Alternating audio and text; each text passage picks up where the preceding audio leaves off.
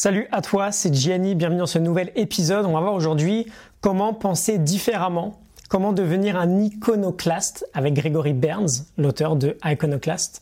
On va aborder ensemble trois étapes. C'est vraiment un sujet important qui peut faire une différence sympa pour toi sur les prochains mois à venir. Mais on commence avec une simple définition. Euh, c'est quoi un iconoclaste? Étymologiquement, ça vient de icon et clao. Icon, c'est une image, un icône. Clao, c'est brisé. Donc un iconoclaste, c'est quelqu'un, grosso modo, qui fait quelque chose alors que tout le monde lui dit que c'était impossible. C'est la définition de Gregory Burns, elle me plaît beaucoup. Quelqu'un qui fait quelque chose alors que tout le monde lui a dit que c'était impossible. Il brise les icônes, il casse, il crée une rupture entre un avant et un après.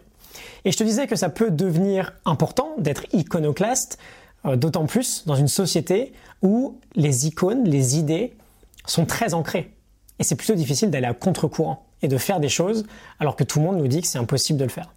Ça me fait penser, je te mettrai le lien en description, à un épisode où on parlait de la différence euh, entre impossible et très difficile. Et euh, on avait parlé d'un mec un peu fou qui avait fait l'aller-retour euh, de la Suède jusqu'au mont Everest. Il était revenu tout en haut du mont Everest hein, à vélo, juste à vélo. Tout le monde lui avait dit que c'était impossible. C'était en quelque sorte un iconoclaste. Il a réussi à le faire. Alors comment fonctionne le cerveau d'un iconoclaste? En comparaison avec quelqu'un on va dire, qui se conforme un peu plus facilement. Euh, Gregory Burns nous donne trois éléments principaux. On voit ça et on entre dans le détail, pardon, surtout du premier juste après. C'est le plus important. Donc le premier, c'est la perception. Un iconoclaste voit le monde d'une manière différente. Le second, c'est le courage. Il arrive à faire preuve de courage bien plus régulièrement que les autres. Quand on va à contre-courant, on fait face à la peur bien plus souvent. Et on veut être capable de gérer cette peur-là. Et troisième point, c'est l'intelligence sociale. Un iconoclaste, est socialement très intelligent. C'est un très bon, entre guillemets, euh, être humain, avec des belles qualités, notamment euh, d'écoute, d'empathie et de communication. on va revenir sur le premier point. L'iconoclaste voit les choses d'une manière différente. Il voit le monde d'une manière différente. C'est là que tout commence. Si on veut briser les icônes, il faut déjà avoir cette faculté de pouvoir prendre suffisamment de recul pour se rendre compte que bah, peut-être ce qu'on fait au quotidien ne fonctionne pas ou qu'il y a des idées dans notre époque que tout le monde applique alors que ça ne marche pas.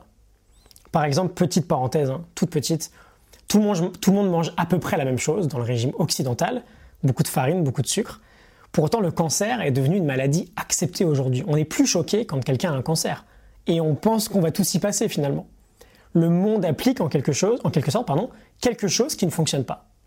Un iconoclaste est capable de se rendre compte très facilement de ces moindres détails-là et de voir les choses d'une manière complètement différente, euh, de voir les choses dont les autres ne sont peut-être pas capables.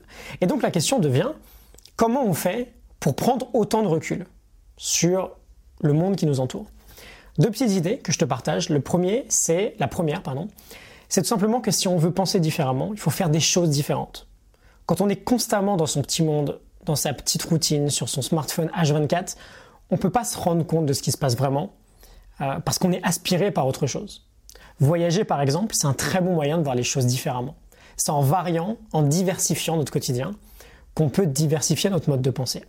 Et deuxième idée, la plus importante, je pense, c'est de déconnecter un maximum, de combattre notre addiction digitale. On ne peut pas prendre du recul quand 150 fois par jour, on est dans la réaction vis-à-vis de nos mails, de nos notifications, etc., etc. Alors qu'on pourrait être dans la création. Le deep work, par exemple, peut être une clé très très naturelle à tout ça. Je te laisserai parcourir euh, les quelques liens en description si tu veux en savoir un peu plus sur euh, ce sujet-là. Donc iconoclaste, briser les icônes, faire ce qui paraît impossible de faire. Trois étapes, perception, courage, intelligence sociale.